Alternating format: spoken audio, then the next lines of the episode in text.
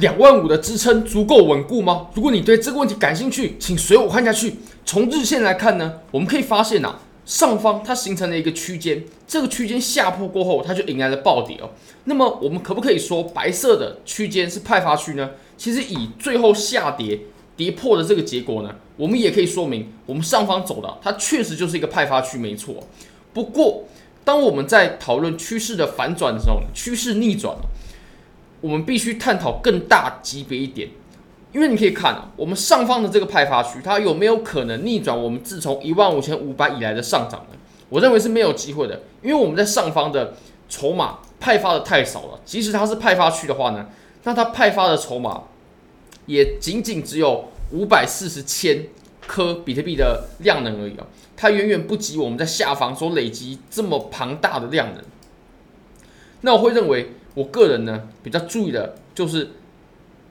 包含我们之前的震荡箱体的整个白色大箱体，它才是我个人会比较注意的派发箱体哦。那如果我们看到目前的话呢，它其实只是在测试箱体的下缘而已。那这不禁让我想到我们之前走的一段行情啊，就是我们之前在五幺九之前走的这段派发。你可以发现，我们现在走的呢，它就是第一次的气力放进。你可以发现，我们也是在这次的下跌当中呢，它首次跌破了日线的前低。那我们在下跌之前呢，我们甚至还再创新高。那其实最好的出场时机呢，或者说呃现货出场时机，或者是空单的入场时机呢，是在我们第一波下跌过后的反弹，第一波下跌过后的弱势反弹的时候呢，其实就是我们最有机会可以识别出。是个卖出现货的时机，或者说是做这种趋势空单的时机，因为你可以看哦，当我们还在创造新高的时候，其实我们是很难辨别这个新高的点呢，它是处于真正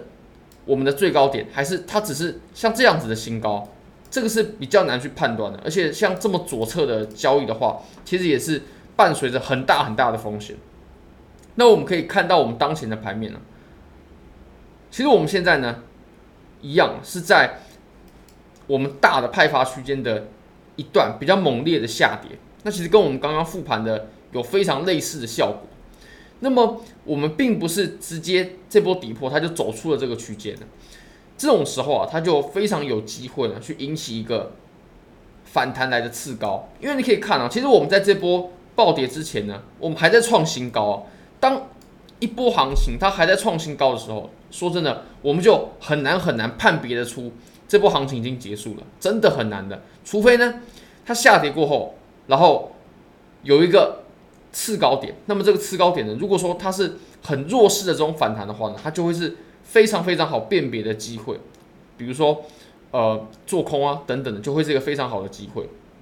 那以当前的盘面来看呢，我会认为两万五的支撑啊，它是非常坚固的。怎么说非常坚固呢？好，我们把这条线给。标示出来一下哦，这条线我相信就是目前盘面啊，就我们这一年以来哦，我们从下破就是六月嘛，去年的的六月出头，然后一直到现在的八月多，等于说我们在目前这一年又两个月以来的行情呢，最重要的互换啊，最重要的楚河汉界呢，分界线啊，就是在两万五的位置。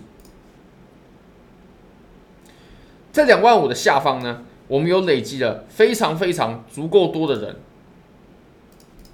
购买了足够多的筹码，有六点三八四个 million 的量能啊，而且我们花了两百五十九天，最后呢，我们选择突破向上，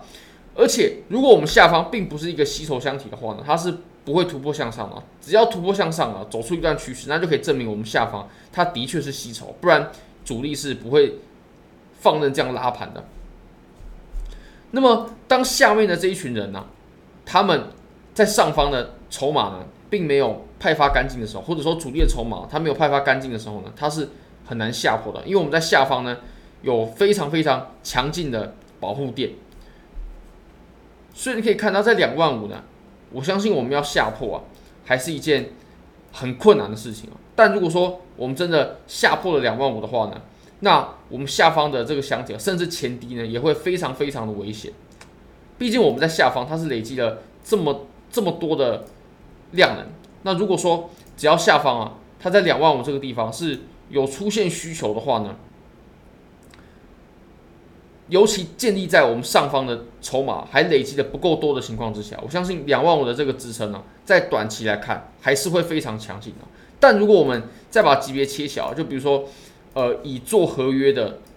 角度来看的话呢，如果你是在比较高的这种点位开的，那么其实我们在短期内你可以看到，我们当前真的没有什么太有效的反弹，目前的反弹呢看起来都是非常弱势的，所以它回来测试这个两万五，